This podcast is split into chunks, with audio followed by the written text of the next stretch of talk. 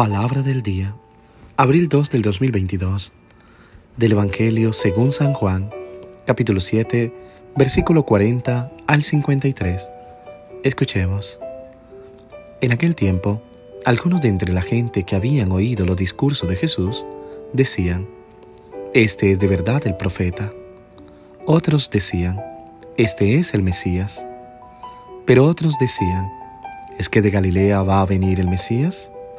¿No dice la Escritura que el Mesías vendrá del linaje de David y de Belén, el pueblo de David?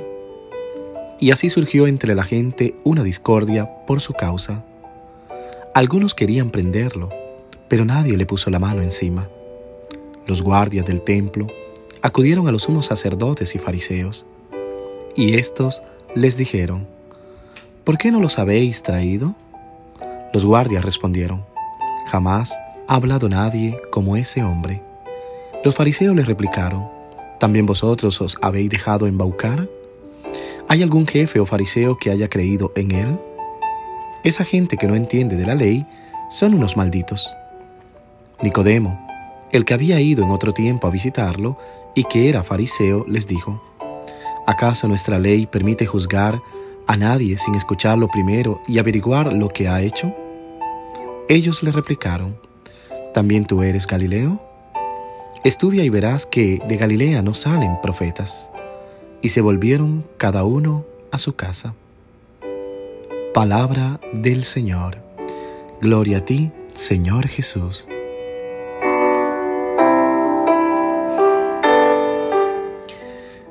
¿Qué tal mis queridos hermanos y hermanas? Oro porque en este nuevo día el Señor traiga la paz a la tormenta que muchas veces vivimos. Oro para que el Señor te dé siempre la sapiencia para poder tomar decisiones, para poder eh, elegir siempre el camino bueno, siempre aquello que es bueno para ti. Al final, Dios siempre nos da lo mejor.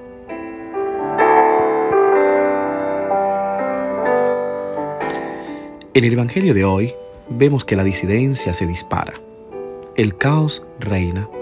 Nadie sabe qué pensar del carpintero que se hizo profeta. ¿Viene de Dios? ¿Es un engañador? ¿Se puede confiar? ¿Es un subversivo?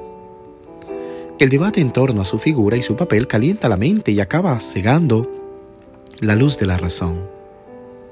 Incluso el pobre Nicodemo, a quien sabemos intrigado por el rabino y que acabará convirtiéndose en discípulo, no consigue audiencia. Los guardias del templo, asustados y fascinados, no tuvieron ganas de arrestarlo. Todos se convierten en una farsa que en poco tiempo se convertirá en el peor de los dramas.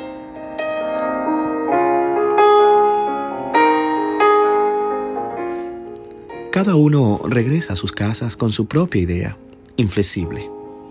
Cristo crea muros de separación, desnuda nuestra, nuestras íntimas convicciones, nos obliga a seguirlo en la lógica de la verdad, a costa de discutir y permanecer aislados. Las opiniones sobre él todavía despiertan una animada controversia en la actualidad, sobre él o sobre sus seguidores sobre la iglesia siempre objeto de críticas y blanco, no siempre a propósito. Por ello, preparémonos, pues si somos verdaderamente sus discípulos, puede suceder aquí y allá que seamos objeto de burla y de incomprensión.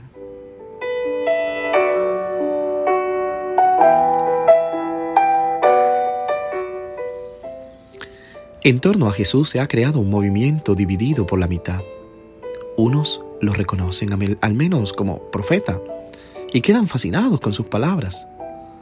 Otros, en cambio, piensan que pueden convertirse en un problema que llame la atención de los romanos, con el riesgo de perder eso también, cierta autonomía que finalmente había sido recuperada. El Evangelio de Juan resume admirablemente este desacuerdo. Cada uno se va a casa con sus propias convicciones, convencido de sus propias opiniones, Incluso hoy Jesús es fuente de contradicción, de desacuerdo, de incomprensión. Hoy en la actualidad, muchos no creen y no conocen quién es el Señor.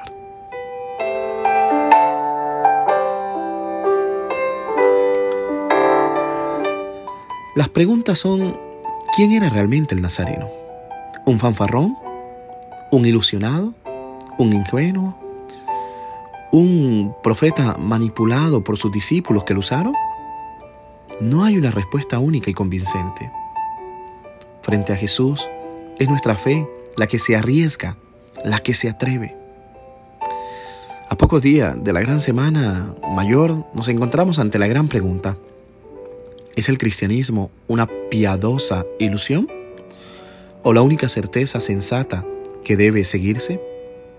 Jesús calla después de haber dicho todo. Pronto lo dará todo. Y ante el silencio de su muerte en la cruz, tendremos que tomar partido finalmente.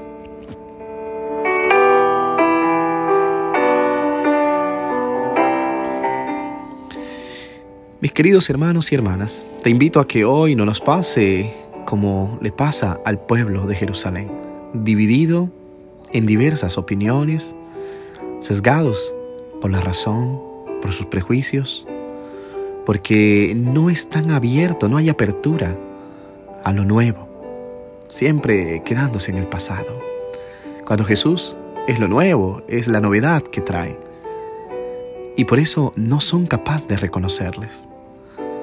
Tú y yo que andamos en el camino, que somos discípulos, también debemos hoy despejar toda duda y acercarnos más al Señor, vivir con Él, para que podamos conocer que Él es el Hijo de Dios.